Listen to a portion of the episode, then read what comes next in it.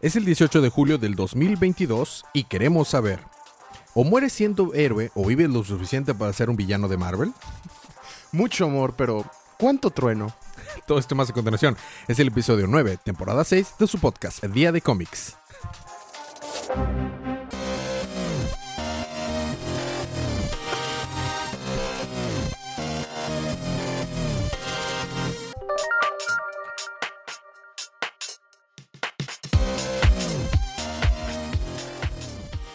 Bienvenidos de vuelta a su podcast Día de Cómics. Yo soy su anfitrión Elías, lector de cómics extraordinario, y estoy acompañado por el colorista rap. Sergio. Así es, estamos aquí de vuelta en el estudio A. Y este episodio eh, salió algunas semanas tarde, Sergio. Porque la Mm, par, a lo verdad, la verdad es que han sido semanas bien intensas, pero estamos aquí para hablar acerca de la última película de Marvel y poniendo en pausa los cómics que estábamos cubriendo. Sí. Eh, lo dejamos para el siguiente episodio para cubrir lo que siguiente de, de Dark Crisis. De hecho, salió un solo número. Desde la última vez que hablamos, salió uno más. Uno. Entonces, pues está bien, no, no hay tanto. Y Invincible, que tú estás cubriendo Invincible, lo Es dejamos correcto, para el es siguiente. correcto. Este, entonces, esta semana vamos a hablar acerca de Thor, Love and Thunder, la cuarta película de Thor. Y es como la, ¿qué? ¿Tercera? No, como cuarta película de la cuarta fase de Marvel Cinematic Universe. Ah, Uno, dos, creo que tres, es- cuatro. No, es como la quinta. ¿no? Quinta, como la quinta. Empezó con Black Widow. Black Widow, Shang-Li, dos, de, eh, Eternals, dos de Spider-Man. dos del Hombre Araña, ¿sí Es la sexta. Es la, sí, es la, es la sexta. sexta. Es la sexta, creo. No, No, eh, no la séptima, séptima. porque está también Está Doctor, Strange. Es la séptima de la cuarta fase del MCU. Entonces va a haber spoilers para la película. A partir de que mencionemos que ya empezamos a platicar, pues ya saben las advertencias de spoilers. Eh, si no nos molan esos spoilers, pues vamos a empezar con el los libros de la semana.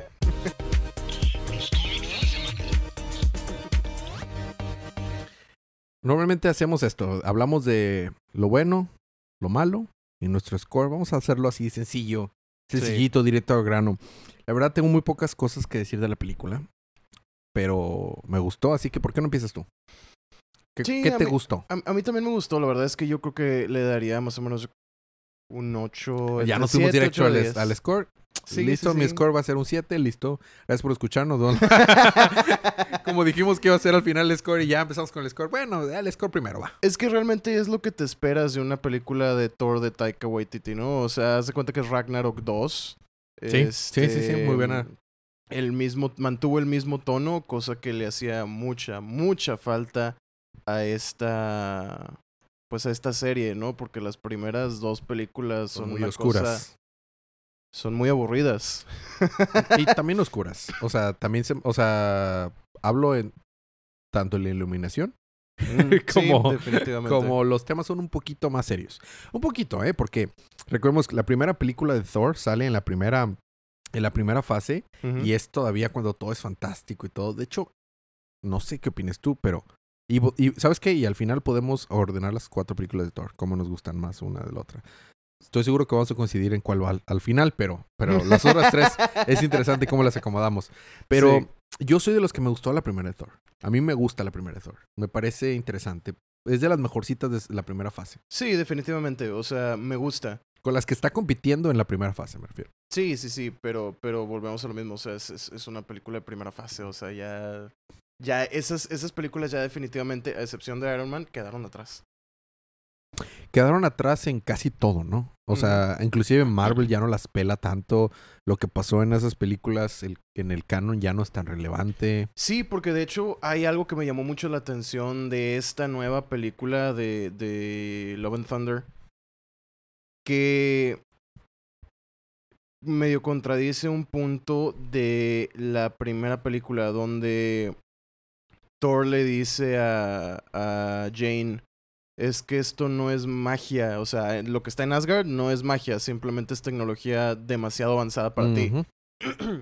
Sin embargo, en esta nueva película vuelven al tema de que Sí, es Amor y Trueno. Nada, magia. nada más quería confirmar porque me preguntaste cómo era en español Amor y Trueno. Sí, es Amor y Trueno. Amor y. Trueno. Ah, ok, ok. Ok, ok.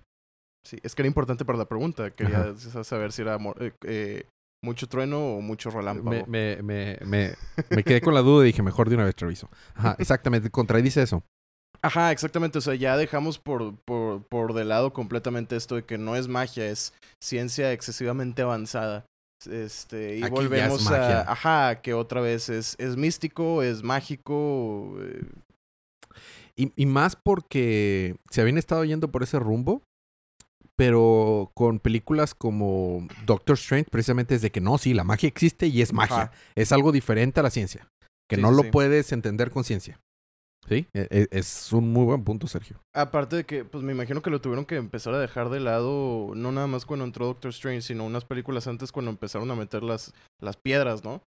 Porque, pues bueno, ok, ¿y ahora de dónde es? O sea, ¿esto también es magia? Digo, ¿también es, es ciencia demasiado avanzada? ¿O, o- o qué es? Y pues no, pues básicamente son pie- piedritas mágicas, ¿no? Son, son 100% piedritas mágicas.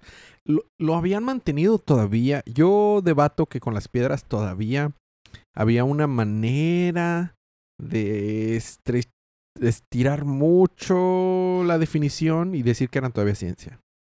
Porque pues hay químicos en el universo que no conocemos y pues Supongo. podrías decir que eran materiales muy antiguos que tenían estas cualidades.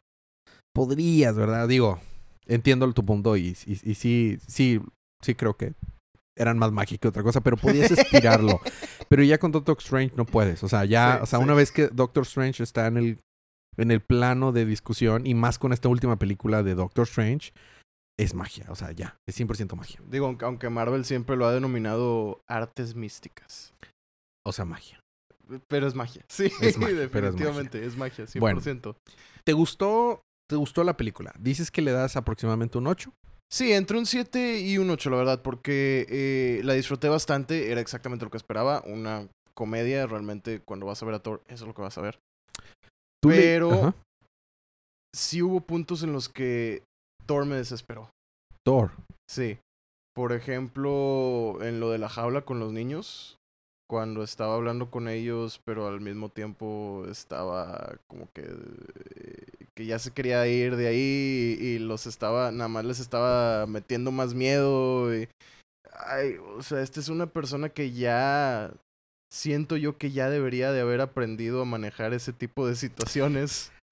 Yo leí un- una de las críticas de críticos en Rotten Tomatoes y no, no suele ser una buena idea eso porque eh, muchas veces no embono bien mi punto de vista con lo de los críticos, aunque a veces me topo uno que otro crítico que le da así de que al mero clavo. Y eso cuando lo estaba viendo y salí de ver la película, este, estaba diciéndole a Paloma precisamente de que, mira, se supone que esto ya lo aprendió Thor. O sea, es, es la cuarta película de ver a Thor encontrándose a sí mismo de Thor solo. Pero eso también lo vimos en Infinity War y en Endgame. Que O creo sea- que es cuando fue más impactante, ¿no? Y, y creo que esa fue el momento en la que realmente Thor se encontró a sí mismo. O sea, sí, para ser justo, las películas sí te... Las películas eh, en Endgame sí te muestran que lo vuelven a destruir al personaje. De hecho, por eso engorda, pi- pierde la condición, está súper inseguro de sí mismo.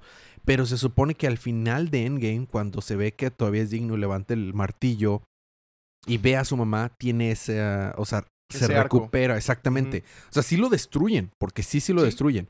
Pero en esa misma película lo, lo vuelven a, a construir. Entonces, esta es otra vez. Si bien hay cosas que aprendimos, es otra vez una película de Thor aprendiendo la lección que ya había aprendido. Kudos para Taiko Watiti, en la que aunque sí es una. es un Ragnarok 2, yo, yo tenía mucho miedo de que pasara en Om- Omni City. Omni City, así se llamaba, Omni City. Ah, la- la, la ciudad de los dioses. Ajá, creo que Omni, sí. sí. Omni, Omni algo, Omni City o Omni Palace o, o lo que sea. Yo tenía miedo que eso pasara, que ahí pasara lo mismo que pasó en Thor Ragnarok cuando cae al, al planeta de los, de los gladiadores. dije, ay, espero que no sea todo unos 20 a 30 minutos de Thor atorado en este lugar y no puede salir. ¿Se me explico? Sí. Sobre todo cuando lo esposan, dije, ah, no. O sea, ya, ya, eso también ya lo vi. No, no, no ten- teni- De hecho, desde que vi los trailers dije, espero que no sea otra vez eso. Y, y, y eso me gustó. Fue de que no, ya aprendí esto, no, me van a agarrar a mí aquí. me encantó Russell Crowe como Zeus. Sí. Eso estuvo muy bueno. Me gustó que estaba, mm, este, Quetzalcoatl estaba por ahí, creo. Estaba también Izanami, que es un, un dios japonés. Pero, este, sí opino lo mismo que tú en cuanto a que Thor hubo ratitos que es como que es que ya lo aprendiste esto. Sí. Ya lo aprendiste. Que, que, que también se notó como si lo estuviera forzando un poquito. O sea, por el lado de Chris Hemsworth, no por el lado de, de- del personaje de Thor. Como que el güey lo estaba forzando un poquito para tratar de hacerlo más comédico. Ese tipo de situaciones, ¿no? Este, lo único que sí me estresó mucho y eso ya, y ya es un nitpick, es la asquerosa pronunciación de Quetzalcoatl. Ah, sí, lo pronuncian espantoso. Espantoso. Nadie, nadie se tomó la molestia de, oye, vamos a pronunciarlo bien. Una gran audiencia de estas películas está en México. Debes de pronunciar bien. Deja tú, Thor es mexicano, digo, Thor, eh, Namor va a ser mexicano. Sí, sí, O exacto, sea- exacto. Tienen que hablar. O sea, e- esa te, te está dando una mala, mala espina, o me está dando una mala espina de que van a pronunciar muchas cosas mal en, en Namor. Más o menos, más o menos, porque el actor de Namor es mexicano. Sí, pero no Entonces solo él va a hablar. doy- No, no, no, no, no, yo sé.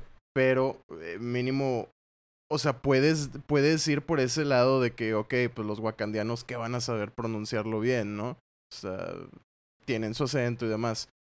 Decepcionante sería si él Ah, sí, no, sí. no pronunciara bien Sí, las pronuncia de cosas. Quetzalcoatl o alguna cosa así. Bueno, hasta lo pronuncié muy bien. Este, bueno, ¿qué te Rayquaza. pareció? ¿Qué te pareció que en esta película todo mundo puede ser atravesado y no le pasa nada? Yo salí de la película diciéndole, a- eh, diciendo también, porque lo fui a ver con otros amigos, le dije, a ver, en, en esta película te pueden atravesar y no pasa nada. O sea, no pasa nada. Atraviesan a, Zeus, a, a Gore, no, sí se llama Gore, ¿verdad? Gore, sí. Atraviesan hermano, a sí. Gore dos veces. Atraviesan a Thor. No tanto, pero lo atraviesan. Atraviesan a, a, a Tia Thompson, esta Valkyrie. Valkyrie. y atraviesan a, a Natalie Portman. Y atraviesan a Zeus. Y nadie se muere. nadie, nadie se muere. Es como que, Mm, este, ok. Entonces, en realidad, o sea, sí se muere Jane. Pero no se muere por ser atravesada. ¿Estamos de acuerdo? Sí. De hecho, se- o sea, lo explican bien. Antes, antes de que nos fuéramos por este, esta tangente, yo quería preguntarte si tú leíste los dos. Bueno, está hay inspiración de más de dos historias, pero si tú leíste las dos historias en las que está principalmente inspirado este. sí, esta- leí, bueno, leí eh, Gore the God Butcher. Sí. Excelente historia, la verdad. Exacto. Eh, lo que es Jason Aaron, si ignoras sus diálogos, el vato es buenísimo. Si quieres una buena historia de aventura, lee lo que escribe Jason Aaron. Si vas por el diálogo, No. ahí no es. No. Curio- es- que es curiosamente, malísimo en lo que diálogo. puede, en lo que no siempre es, pero puede ser muy bueno Brian Michael Bendis. En diálogos. Sí, sí, sí. Bueno, no en historias. eh, bueno, es que si nos vamos por esa tangente, creo que Bendis ya dejó atrás No, por eso ya, cuando ya era, ni, cuando ya era ni para bueno eso. en diálogo. Sí, Sí. en los 2000 lo que es Exacto. Daredevil, Ultimate. Spider-Man, etc. Era de que, bueno, la historia es mala. Alias. O, o las, la- las continuidades es mala, pero ah, los personajes tienen muy buenos diálogos. Pero no, incluso en ese entonces sí, con alias. era, era súper consistente. El problema es ya cuando va... Cuando le sueltan demasiado las riendas, yo creo. Exa- sí, cuando, cuando lo ponen a hacer demasiadas cosas. Que pues bueno, es humano, ¿no? A fin de cuentas es Claro, sí, sí, sí, es entendible. Pero bueno, ese no es el punto. Lo que quería mencionar también es en el aspecto de las caracterizaciones de los personajes, salvo a eso de, o sea, tocando otra vez ese tema, salvo a eso que me desespera un poquito Thor, creo que fue una película excelente. O sea, Valkyrie, mis respetos, súper buen personaje, me encanta. Eh, la manera en la que manejaron a Jane Foster también se me hizo sumamente buena. Ujú. Ajá. Ahorita no te interrumpo, dale, dale, dale. Y obviamente Christian Bale como Gore, excelente. Mm. Buenísimo. Ahorita y que- bueno, como mencionaste, Russell Crowe como Zeus. Ahorita, y no, y Taika, Taika Waititi como, como, Como Korg. Korg también. También, También, sí. sea lo que sea. Eh, ahorita va- pasamos a lo malo, porque tengo cosas malas que decir. Eh, al punto, uno de los puntos que tú dijiste, y cuando estaba la- viendo la película, la primera vez que la vi, la vi, ya la he visto dos veces. La primera vez que la vi estaba todo el rato tenso, porque dije, en cualquier momento le van a volar un brazo a Thor. En cualquier momento le van a volar un brazo a Thor. Yo leí también los dos libros. eh, de The God Butcher y eh, no me acuerdo cómo se llamaba el arco de Mighty Thor, donde sale por primera vez Jane. Creo que es literalmente Mighty, Mighty Thor. Thor. ¿no? Creo que ¿Sí? No, creo que tenía un sub... No me acuerdo. X. Pero a mí me chocó esos arcos. El arco previo y ese arco me, me molestó demasiado. No por hacer a Jane Foster el poder de Thor. Para empezar, Es que los diálogos estaban muy malos. y, de hecho, poco tiene que ver con Jane Foster mi desagrado con esa historia. Pero también no me gustó, no me gustó cómo lo manejó Marvel. En aquel entonces, bueno, hasta la actualidad, pero de, ya desde aquel entonces Marvel estaba haciendo muy mal trabajo en muchos de sus libros. Y a mí no me agradó lo que hicieron con Thor en ese momento. Si recuerdas, creo que fue el mismo Loki el que le mocha un brazo. No, no me acuerdo quién le mocha el brazo a Thor. No me acuerdo, pero pasa de ser Thor Odinson a Thor the Unworthy. Exacto, o sea, y una cosa que estaba hablando mucho con, con los amigos con los que fui a ver la primera película, le dije, es que querían poner a, a Jane Foster en el papel de Thor. Y algunos decían, ya otras personas han sido Thor. Y la verdad es que no, porque estaban tomando como ejemplo a este amarillo, ¿cómo se llama el amarillo? Ray Bill. Ajá. O a otros. Pero esos no son Thor. Esos son sus propios personajes que están muy chido. Y dije, no tengo ningún problema. Y la idea esta de que tenga cáncer y con el martillo se está salvando es buenísima. La idea e- e- está padre que. O, sea, no tengo problema con eso. Mi problema era por qué destruir y menospreciar tanto a Thor al mismo tiempo. O sea, no, no me agradó. Sí, y ¿Por esta qué tumbar a uno para alzar a otro? no, Sí. exacto. No necesitas tumbar a Thor para alzar a Jane Foster. Y más porque Jane Foster también estaba teniendo una crisis por el cáncer. Ujú. Y no te lo explican y ni te lo revelan tan rápido como en la película. Aunque tengo un problema que en la película no te muestran la primera vez que se transforma eh, Jane. Me, me hubiera gustado mucho que cuando le está platicando Jane a, a Thor de cómo obtuvo el martillo, en ese flashback, si hubiera- hubiéramos visto la primera transformación, creo que se habría visto bien chido. Pero, digo, ese, es- ese sí es un nitpick, ¿verdad? Pero una cosa que me encantó y dije, ah, gracias, es porque no pasó eso en esta película. Dije, en cualquier momento le van a mochar el brazo a Thor. Y, y más porque ya tenemos precedente de que le mochan algo o pierde algo a Thor y para dos películas después no pasó nada. Entonces, o sea, dije, ah, en cualquier momento le van a mochar el brazo a Thor. Bu- Bueno, ojo, eh, lo que había pasado, o sea, sí, le, le mocharon el brazo, la verdad no me acuerdo muy bien de eso porque no, o sea, no sigo tanto Thor, leo arcos selectos. Pero la razón por la que se había convertido en, en Thor the Unworthy no fue por eso.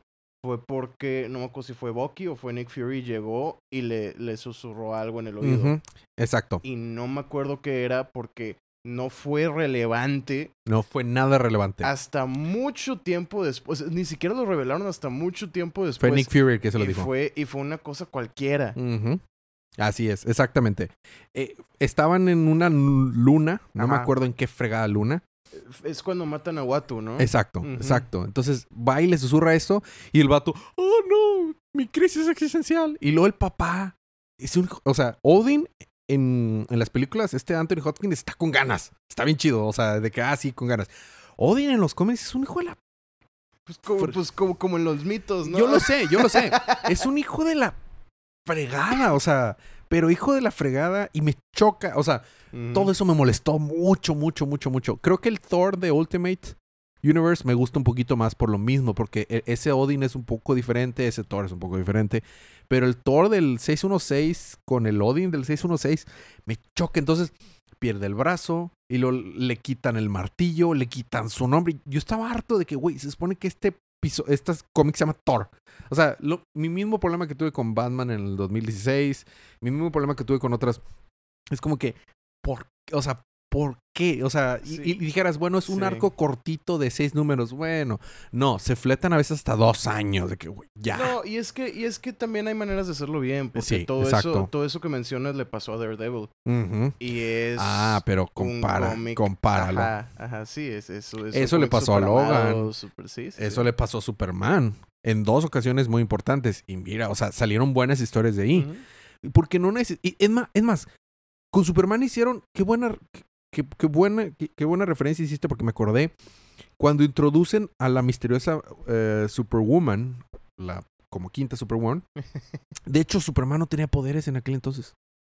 ¿Te acuerdas que se había cortado la capa y se las habían rodado los nudillos? Sí. Y estaba sin, o sea, era mínimo los poderes que tenía, eran menos de los poderes que tenía Clark en Smallville, o sea, era nada más era fuerte y ya. No Qué era invulnerable ni nada. Que bueno, ese es el Superman que desapareció, ¿no? Sí, sí, es el Superman de New 52. Sí. Entonces, ahí, ahí precisamente están manejando un episodio, una historia en la que ves al protagonista de la historia, porque así se llama, perder muchos de sus poderes y estás enalzándolo, pero de una manera creo que muy bien manejada. O sea, porque yo estaba. I was rooting, o sea, yo estaba apoyando, echándole porras a ese Superman. Me gustó mucho que lo manejaron. De hecho, yo compré el hardcover, carísimo ese hardcover, donde está el Yo arco. te lo vendí. eh, sí, la muerte, la muerte de Superman. Este, y que vemos cómo se mezclan y sale el nuevo Superman, que ya es el que vimos ahorita, que es una mezcla del anterior con el clásico. Sí. Este, muy bien manejado, con una conclusión chido. O sea, entonces es que está muy mal manejado. Entonces, cuando yo fui a ver esta película, una de las razones por las que tenía expectativas bajas, y se lo comentaba a Mikey, es porque yo leí esos dos arcos. Y uno era bueno, pero el otro no me gustó. Nada, nada me gustó. Nada cómo fue manejado. Entonces yo iba con una expectativa de que "Ah, la van a regar. Y salí muy bien eh, recompensado porque lo manejaron bien. Opino lo mismo que tú, lo manejaron bastante bien. Pasemos a lo malo. Si quieres, ahorita hablamos más de lo bueno. Una, lo manejaron bien y me gustó Jane Foster, pero tengo algunas críticas, no con, ni con la actriz ni con los diálogos, con tema de la producción. Hay dos escenas al inicio de cuando eh, sale Jane como Mighty Thor que no me gusta el maquillaje. No me gusta nada. Mm, Se ve muy chafa. Me, eh, y, y cuando salí de ver la primera vez se lo comenté a Paloma y la, cuando fuimos a verla otra vez me dijo, ah, ya lo vi, ya, ya sé a qué escena estás refiriendo. Mm. Ya de la película, de la mitad de la película en adelante ya no está eso. No sé si son dos equipos de maquillaje que tienen diferentes porque la Jane Foster que tiene cáncer está muy bien maquillada, se ve ¿Sabes qué? increíble. Lo más probable es que hayan sido reshoots. Ah, tienes toda la razón. Eso muy probable. Porque se ve, es- se ve como un sketch de Saturday Night Live, así de maquillado se ve, Mm, se ve ya. como que ya ves que ahí en esos en esos sketch como tienen que hacerlo en tiempo real sobres, es como que rápido, ponte esto encima, sobrepuesto rápido, sale de la- así se siente. Y es como que esta es una película de Marvel, se supone que costó millones y o sea, yo espero buen maquillaje. Eso fue una cosa que no me gustó de la producción en sí. ¿Sabes, sabes que qué bueno que tocas ese tema? Porque eh, Elisa me hizo otro comentario y es un problema que yo he tenido desde las del Hombre Araña. Mm. Marvel mete excesos de CGI en todo lo que tiene que ver con trajes. ¿Por qué? Porque lo utilizan para eliminar cosas bien estúpidas como dobleces, cosas que lo hacen verse pues como un- una persona humana en un traje, ¿no? Así o es. sea, y de hecho ves shots de, de No Way Home donde están los tres hombres araña en la, en la Estatua de la Libertad de la película y del detrás de cámaras. Y el detrás de cámaras se ve mil veces mejor porque los trajes se ven reales. Como trajes. Ajá, como trajes. O sea, se ven los hombres araña ahí en, en sus diferentes poses y se ven humanos. Así es. Sin embargo, ves los shots de la película y les, do- les borran todos los dobleces y, les, y lo que hicieron, por ejemplo, ahora en la de Thor, que se veía bien raro cuando llegaron a la ciudad de los dioses. Los cascos tienen unas iluminaciones bien horribles. Porque Se lo más probable es que están chorro. hechos, o sea, me dice Lisa, están hechos con, con Sí, CGI. eso mismo O sea, dijo Paloma. Eso mismo dijo. Paloma, sí. Este, Sí, para referencia, Elisa lo que estudió y lo que hace, pues tiene que ver con, con animación y todo ese tipo de cosas. Sabe de pues, lo que ella- habla. Ella sí lo nota, sí lo, sí lo sabe. Yo, Mm. pues, que estudié audio, pues. Tú notas otras cosas. Eh, de hecho, los primeros diálogos de Gore, como por ahí de la mitad, o sea, de, como la primera mitad de la película, están sobrepuestos. O sea, es, es este. Ay, Sí. se me fue el Sí, nombre. fue, de- fueron grabados. Son, son overdubs. overdubs, Son exactamente. overdubs y están horribles. Sí, sí, sí, sí. Están terribles. Entonces, hay mucho problema técnico con esta. Con esta película. Problemas de producción. Sí, sí, exactamente. ¿Y sabes por qué sucede? ¿Por qué?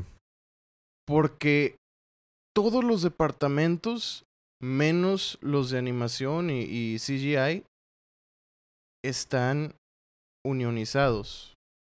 Sindicalizados. Eso. Esa es la palabra en Es que en, español. en inglés es unionized. Unionized. Sindicalizados. Todos están sindicalizados menos los de animación. Entonces, ¿qué hacen?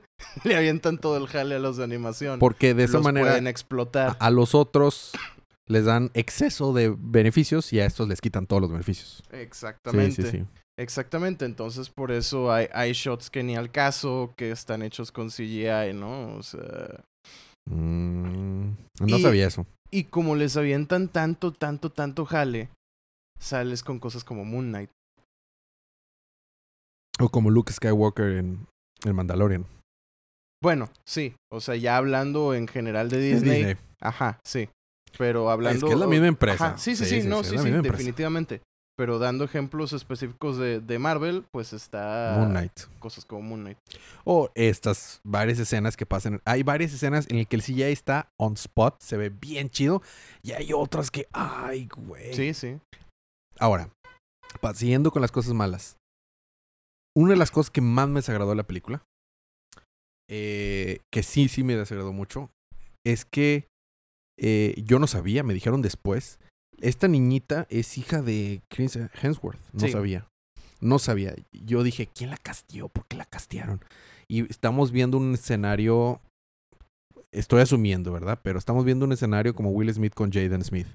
De que, vato, tu hijo no actúa, vato. O sea, tú eres un gran actor o eres muy famoso, tu hijo no actúa, vato. No lo forces. Porque desde la primera vez que la vi, esta- estaba de que, ¿what? Pero lo, lo pensé mucho y la segunda vez que lo vi lo noté todavía más y cuando salí un amigo también me lo dijo. Estás, tienes a, a Christian Bell, es un nominado al Oscar, un actorazo, tienes un, el mejor actor, me atrevo a decir que el mejor actor de la película es Christian Bell. Ah, 100%. Abajo- 100%. En segundo lugar está Natalie Portman, sin duda. O sea, después de Christian Bell, mejor actriz es Natalie Portman. Pero el mejor actor de la película es Christian Bell y no hay discusión. Se los friega a todos. Es el mejor sí, actor. Sí, 100%. Y está el vato dando una. O sea, yo nunca empatizo con los villanos de Marvel. salvo con Loki y, y Thanos. Pero, o sea, rara vez, rara vez. O sea, todos los villanos de Marvel es donde más flaquea Marvel. Está empatizando mucho con este villano. Hubo escenitas de la mitad de la película y culpo más al actor, digo, al, al director y al diálogo que a, a Christian Bell, en la que se sentía que lo dijeron, mira, actúa, aquí actúa como medio Joker, Heath Ledger, y no me gustó. Sobre todo cuando está con los niños y arranca la cabeza la morra esa. Pero al final, que está teniendo su arco de, entre comillas, de redención, está dando una super actuación, tiene en los ojos todas las emociones, ve a su hija. El vato llegó a la eternidad, mató a dioses, hizo cosas increíbles para ese momento. Y, y le dice, te extrañé, o sea, hizo toda la expresión y la niñeta, no, esto es un medio de auditivo, no es audiovisual, así que describiré mi cara. Mi cara es completamente sin emociones. Yo te extrañé a ti también, papá. Así de que, no, no, o sea, te saca de la película, vato. O sea, no, no estoy diciendo que la niña tenía que expresar tristeza, tal vez era shock de que yo me morí, acabo de aparecer aquí y mi, mi papá está muriéndose. O sea, puede ser shock, puede ser miedo, puede ser tristeza, puede ser amor, puede ser. O sea, escoge la, la que tú quieras, la emoción que se te antoje, pero ponle una emoción ahí. ¿Sí me explico? O sea, Sí. estas, las circunstancias no son como para que ser completamente motionless, así de que, ah, yo también te extrañé, papá. Y ya. O sea, no, no. Donde la sentí un poquito mejor fue en la última escena porque estaba actuando como ella misma. O sea, se notaba que estaba, ah, estoy jugando con mi papá Ajá. y así actuó jugando con mi papá. Sí, y ya. sí.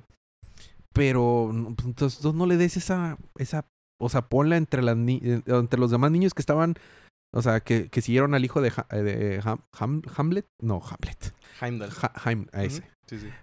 Ponla ahí, o sea, y ponle un papel si quieres un poquito más, que se note más en las películas. Sí, si tú pues quieras. como le hacía Sam Raimi con sus hermanos, que yo creo que la escena más notoria que les, que les dio fue en el tren en Spider-Man 2. Ujú. Sí, y ya, o sea, lo que sea, dales un lugar, que se jovee, si quieres que la niña se meta a actuar, que empiece a agarrar experiencia con ganas, tiene ese privilegio de poder meter a su niña que esté en un una, una producción tan grande, pero no con escenas tan importantes, vato. Eso, eso de toda la película, yo creo que eso fue lo que más me desagradó. Y no, te digo, no nada en contra la niña, simplemente la niña pues, no tiene la experiencia y no sabe actuar todavía. Mm. Sí, Tal vez sí, en el futuro actúe bien chido. Mm. ¿Cuál fue. ¿Cuál fue la cosa aquí que, ¿Qué Está, sientes? es- justo estaba pensando en eso. Este, realmente yo no tuve problemas con, con ella, pero pues es un, es una crítica justa, la verdad. O sea, sí lo veo. Sí, pensando otra vez en la película, lo puedo ver de que, ok, sí. ay. Pero a mí, el mayor problema que tuve que está completamente ligado a eso. Y que de hecho pensándolo me hizo ver por qué prefiero las series que las películas. Es que realmente nunca hay suficiente tiempo para todo lo que quieren contar. Chécate todo lo que sucedió en esta película que pudo haber tenido en una serie un mejor trato. O mínimo que hubieran sido dos partes, ¿no? Por ejemplo, lo que dijiste, que oye, cuando Jane se convirtió en Thor. O qué tal, una de las quejas más grandes de la película. Que en, en realidad a mí no me molestó, pero pues supongo que si la gente quiere, ver, quiere verlo estaría cool. Todo el asesinato de estos dioses, toda, Sí. la, toda la carrera de villano de Ujú. Gore, ¿no? De que todo Casi, que casi sale tras etcétera. bambalinas eso. Ajá, y sí sale tras La, bambalinas. la o sea, pelea, no- la pelea de esta, eh, eh, ¿cómo se llama? Al- eh, eh, Janie Alexander la- es la Sí, sí, sí, sí. Sif. Donde ella pierde un brazo. Exactamente. De hecho, cuando vi que ella perdió el brazo, dije, ah, ok, ya. Ahí está el brazo perdido de esta película. ya no lo va a perder Thor, lo, va, lo Ahí perdió está la ahí. referencia a Star Wars. La sí, no vimos su pelea. Y seguro ha de haber sido una pelea increíble. Era un dios gigantesco que era como un dinosaurio y estaba ella ahí. Ha de haber sido una pelea increíble. No la vimos. no lo vimos, sí. Tras bambalinas. Sobre todo porque uno de los aspectos más interesantes, mejor manejados y creo que uno de los highlights de todas las películas de Marvel sucede en esta película que es la pelea con Gore en el no cómo se llama este espacio, pero cuando están en blanco y negro. Dark World. en En el- the dark, no, no. Dark, Dark Dimension. Dark no, tampoco. Ahorita me acuerdo cómo se llama. Dark World es la segunda película de Thor, Sí, Dark la- Dimension es la de Dormammu. Se tienes toda la razón. Sí, X. En, en, ese, en ese lugar, cuando todo se pone en blanco y negro, y Gore está ganando y están las criaturas y todo eso es fabuloso. Probablemente de lo mejor que ha hecho en visuales, si no Sí. es que lo mejor que ha hecho en visuales Marvel. Sí, sí, sí, sí. En, en estos que 20 años de, de casi de películas. Es- 20 empezó en el años, 15, 2008. 2008 son 12, 14 años. 14, años de película, exactamente. Este, fabuloso todo eso. Y pudimos haber visto mucho más de ello. Entonces está todo eso que no vimos, pero aparte quieren tener este momento de Tok no Jutsu Toku no Jutsu. al final donde Gore ve la, cómo se llama. Ajá. donde Gore ve la luz y dice, ay, oye, tienes razón, ¿por qué no simplemente pido que mi hija esté viva, no? O sea, uh. Todo este desarrollo de personaje que sucede en un segundo que pudimos haber visto a través de dos películas, que pudimos haber visto a través de una serie, este, todas estas, estas relaciones que pudieron haber sido como eh, eh, más desarrolladas, etcétera. Lo que pasa es que Marvel quiere sacar dinero, la verdad. Es que Thor, No, Thor todavía vende tickets. Es que no es eso, es que ese es un problema que hay en general en las películas. Mm, es el por qué yo no soy tan fan de ver una película. Y lo veo también en las películas de DC, lo veo también en las películas Ah, regulares. o Tristemente, sea, actualmente DC quiere meter como tres cómics en un solo, una sola película. Y la riegan también por eso. Y, y digo, también está el otro lado de la, del problema que gracias a, a Harry Potter todos quieren tener sus películas de dos, tres partes y agarrar una, cosa muy pequeña y estirarla como el Hobbit. Como El Hobbit, como Crepúsculo, Sí, exactamente. como tantas cosas. Que, y que la neta, pues no, no vale la pena, ¿no? Entonces está ese, ese balance que muy pocas películas llegan a, a tener, ¿no? A mí, yo, yo no, yo no comparto completamente es- esa preferencia porque yo disfruto mucho ver una película. Me gusta mucho ver en una sentada a una historia que tenga inicio, medio y final. Pero eh, es, es que es, es, es algo cierto y va a ser muy obvio, pero hacer películas es difícil, Sergio. Hacer una película es... No me acuerdo qué crítico de cine se lo escuché por primera vez, pero se lo he escuchado a John Campia también, que dice, cada película que se produce es un milagro. Sí. Eh, eh, o sea, la cantidad de piezas en movimiento que tienes que organizar es impresionante. Estaba viendo un detrás de cámaras de, de Revenge of the Sith. Hay una escena de 25 segundos que, que tuvieron que estar involucradas mil personas. Mil personas de tan diversos backgrounds, de tan diversas especialidades, en tanto tiempo. No, y luego la acabas y la cortan. Sí, Ajá. ajá, sí. definitivamente. 25 segundos, mil personas trabajaron como dos meses. Sí, sí, sí. O sea, yo, yo sé, pero volvemos a lo mismo. O sea, Pero por eso pasa esas cosas. O sea, es muy difícil hacer una película. exactamente. No, sí, sí, estoy completamente de acuerdo. Pero obviamente, pues te va a dejar con esos. Esas cosas, ¿no? Esos pequeños como. Que por ejemplo, yo no lo veo en Avengers.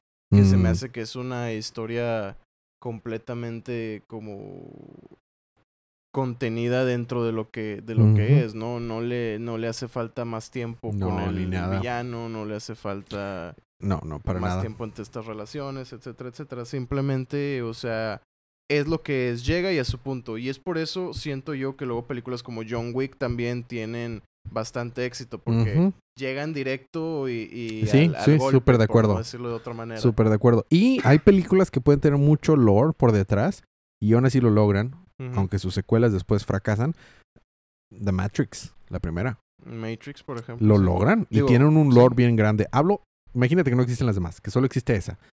Lo logran. En esa Sí, película sí. está muy Tiene bien un principio, hecho. un- una mitad y un fin. Todos los personajes tienen su suficiente tiempo. encaja, Encaja, encaja todo exacto. perfectamente bien. El villano, los, eh, los personajes de soporte, todo. Sí, sí, sí. Este, bueno, a ver, e- este, ¿tienes algo específicamente más muy bueno o malo que quieras comentar de la película? Al momento creo que eso es todo. O sea, me gustaron las caracterizaciones. Siento que debió probablemente haber sido dos películas o una serie. Una serie de seis capítulos pudo haber sido. Ocho.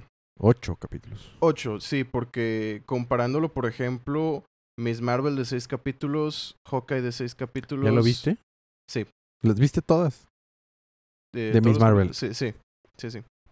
Este, Moon Knight de, de 8. ¿Cuál está peor, Moon Knight manera- o, o Miss Marvel? Pues es que realmente las dos son buenas, pero Miss Marvel agarra a Moon Knight y le dice quítate que ahí te voy, güey. O sea, Es mejor. Mucho. Es, es una de las mejores series que ha producido Marvel. Yo me dormí, vato. eh. No me gustó nada. Bueno, pero no es tan mala. O sea, no es mala como Loki, por ejemplo. Me gustó más Loki, vato. Vete. Vete de aquí. bueno, continúa tu idea, perdón, te estoy No, interrumpiendo. sí, o sea, viendo por ejemplo eh, lo que duran esos diferentes, diferentes shows y realmente creo que los, los únicos que le dieron a la cantidad de, de episodios necesarios para la historia que estaban tratando de contar fueron Hawkeye y este... Comparto eso, eso. Y Loki, y Loki nada más porque va a tener una segunda temporada y dejaron en un cliffhanger, ¿no?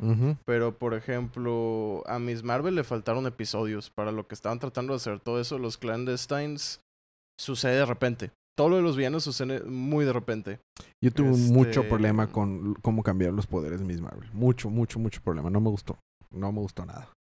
Sí, lo entiendo, lo entiendo. Sí, Yo y sobre porque leí los cómics y, y estaba, o sea, yo esperaba ver los poderes como los cómics. tampoco soy 100% fan, pero creo que lo tolero un poquito más. La, la- la niña que castearon en- del lado opuesto de mi crítica a Thor, creo que, que la castearon bien. Creo que actúa Sí. bien.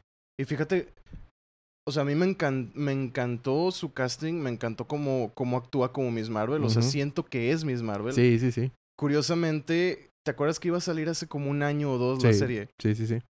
Una de los de los supuestas quejas de los ejecutivos era que no les gustaba cómo, cómo actuaba ella. Mm, Pero pues bueno, ese ya será para otro episodio. sí, hablamos creo, sí. de otra. Porque no, mira, no planeo verla, así que me la puedes contar en un episodio. Ajá. Porque me dio flojera. Este. A menos que me convenzas. Creo que, creo que realmente tienes que tener. O sea, y, y fuera de esas de, de las que ha estado produciendo Disney, Daredevil, la primera temporada, Uf, uf, excelente uf. cantidad de episodios. La primera de, de, de, de Jessica, Jessica Jones. También. y eso es a lo que voy. Creo que esta de, de Love and Thunder le, le hubiera tirado un poquito más hacia ese tipo de, Mm. de serie, ¿no? De que 8, 13 episodios porque es una historia más larga que la de Hawkeye. Este. Y si hubiera sido seis episodios, hubiera, se hubiera visto más como la de Miss Marvel, que las cosas rápido. suceden muy de la nada. Es que están adaptando, volvemos, están adaptando dos cómics principalmente. Sí. Exacto. O sea, si estuvieran adaptando nada más uno, pues sí podría ser en seis episodios. Que sea nada más Gore the God Butcher y ya. Y la otra segunda temporada con. Bueno, es que si esas vamos, ese arco estaba súper lleno de cosas. Sí, sí, y sí. tienes que introducir a las tres hijas de Thor. Así es. y tienes que introducir, creo que tres versiones de Thor distintas. Así es. eh, entonces, eso hubiera sido probablemente incluso hasta dos temporadas o 13 episodios. Para esa nada más. Ajá, 13 Pero, episodios saca- de una sí, hora. pero y la, y la cosa es que no tienen dinero para pagarle a Chris, eh, Chris Hemsworth tanto dinero. Eso es culpa de ellos, porque lo que ellos lo castearon y- y era un desconocido para cuando salió la primera de Thor. Sí. Este, bueno. Terminemos ordenando las películas de Thor. ¿Cómo las ordenas de abajo para arriba? De Vamos a abajo para coincidir en arriba, la o sea, primera. la- la- de, la, de la peor a la más mejor. Ajá. Vamos a coincidir en cuál poner primero, estoy casi seguro. Obviamente Thor Ragnarok es la peor. sí, claro. No, no. Eh, Thor Dark World, definitivamente. O sea, tú y yo sabemos que esa es una basofia de película. Este... No opino eso, pero sí creo que es la más débil de todas. Sí. Luego, eh, Thor. Después, creo que Love and Thunder. Y luego al final Ragnarok. Mm, Tengo que volver a ver Love and Thunder, yo creo. Porque la verdad es que sí me gustó lo suficiente como para decir, ¿sabes que A lo mejor y sí la pongo ¿Arriba? arriba.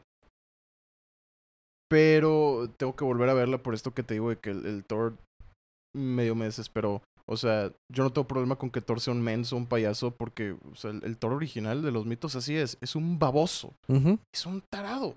Sí, se estuvo tomando una, una, un jarrón de cerveza porque le dijo un dios, el idiota, y dice, yo no puedo más. Y se había tomado como tres océanos, una mamada así, porque está bien menso. No se le ocurre decir, oye, esto no se acaba, ¿sabes? O sea, Sí, sí, sí. O sea, es- Sí, está es- bien menso. Está brutísimo. sí, está menso. Entonces yo no tengo problemas con el Thor payaso. Ok. Yo coincido contigo. Thor Dark World es la más débil de, de las cuatro. Sí. Pero yo no pongo tan arriba a Thor Love and Thunder. Mm. Eh, me gustó más Ragnarok que Love and Thunder. Y me gustó más Thor, la primera.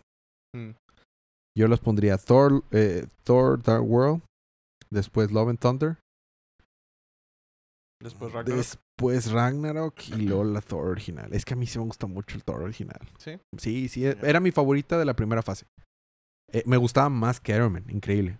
Porque creo que con Iron Man todavía estaban como que encontrando su estilo. Es- se sentía más una película que no tiene nada malo. Una película de John Favreau más que una película de Marvel. La primera de, de Iron Man. Ah, pero, pero Y está con ganas, te digo. No, no tiene nada malo. Es que, es que creo que. Entiendo lo que vas, pero creo que discrepo. Puramente por el simple hecho de que. Lo que sucedió ahí fue que Disney compró Marvel. Sí, exacto, exacto. No, no creo que haya sido tanto de que no les, o sea, les faltaba dirección. No, no, no digo eso. Sino que llegó Disney y Disney dijo, vamos a reestructurarte completamente lo que tienes pensado. Sí. O sea, creo que... Que hicieron muy bien en no quitar a Kevin Feige. Eso hicieron muy bien. Ah, sí, definitivamente. Pero sí, o sea, yo creo que más bien ya se habían encontrado perfectamente bien con Iron Man. Pero llegó Disney y les dijo, ¿sabes qué? No nos gusta lo que tienes en mente, re- Sí. vuélvelo a hacer. Sí, sí, sí, y de fue acuerdo. cuando se volvió mucho más fantástico, porque creo que Iron Man iba por el camino de Dark Knight. Sí, sí, sí. Sí, sí, súper de acuerdo. Entonces, por eso en la, en la primera, en la primera fase, mi, mi favorita de las single eh, standalones era la de Thor. Thor. Y en segundo lugar Iron Man. Iron Man era la segunda que más me gustaba. Mucho, mucho. Y, la de Iron Man 2 estaba hasta mero abajo. sí, pero estaba buena. Pero Por- por- porque inclusive está peor que Hulk. Sí, porque inclusive está peor que Hulk. Sí. Y eso que Incredible Hulk se llama esa, Incredible Hulk, sí. eh, no está tan muy buena. Esas son las dos más débiles de la primera fase. Sí, 100%. Bueno, entonces ahí les acomodaré. Coincidimos los dos en la que está más abajo y las otras tres están muy buenas las tres. O sea, no- la- Sí, las pongo en un orden, pero las tres están muy buenas. Cualquiera me siento a verlas con palomitas bien feliz. Muy bien, pues este, entonces quedamos, tu calificación queda en 8. O entre 7 y 8, 7.5. Entre sí, 7.5 tendría que verla de nuevo para decir de que sí, un sólido 8. Pero sí me inclino, me inclino un poquito más para allá. Yo, yo le di 7. Yo empecé con 7.5 la primera vez que la vi. La segunda vez que la vi, esas cosas que me molestaron, me molestaron un poquito más y la dejo en 7. No se merece menos de un 7. Creo que un 7 entendamos que es mucho más arriba de- del promedio. O sea, way above average. Porque Sí, 5 sí. es un promedio. Entonces 7 es bastante, bastante arriba. Sí, sí. Y, y inclusive para hacer las, las- para los estándares de las películas de Marvel, que para mí es eso, las películas de Marvel en promedio están en 7, entonces está, está justo ahí. Y Taika Waititi pues hizo, un- hizo un buen trabajo. sí, sí, sé, defini- tenía- definitivamente. Tenía miedo que no. Es que, ¿sabes que lo, lo que tiene él es que sabe manejar los personajes y sabe relacionarlos. Eso, No eso- sé si es él va a dirigir la siguiente. No lo sé. Sepa. No sé. no, ¿Te gustó que saliera. Hércules? Ah, sí, era otra cosa que a mencionar. Por fin vamos a ver a... A- al Hércules a de Marvel, Hércules, que es bien diferente al Hércules de DC. Son personajes bien diferentes, aunque están basados en el mismo y personaje es bien mitológico. diferente al, al Hércules de Ricky Martin. Uh, no, no, así ni se diga. Oh, tú lo que eras una damisela en peligro. Quizá como habla, ya sabes como sobreactúa. De que, ah. Sí, sí, es un chorro de, ah, ah. Así, de que eras una damisela en peligro y yo te vine a salvar. Y, y, y Tatiana haciendo lo que se podía, ¿no? Sí. Salvando la Salve- película. salvando la película Tatiana. Pero sí, no, muy, esos tres, y, y muy diferente el Kevin, a- al, al Hércules de Kevin Sorbo. Son cuatro Hércules bien diferentes uno del otro. y los cuatro basados en el, en el personaje mitológico. Y muy diferente al, al Hércules que sale en God of War. Y muy diferente al Hércules que sale. Oye, ¿cuándo es Hércules? Y muy diferente al. Y no deberíamos de considerarlo Hércules. Al Hércules que sale en Dragon Ball Z versión gringa. Mm, sí. Sí, ¿Sabes? Por, Sí, ¿Verdad? definitivamente. Mr. Satán le ponen Hércules.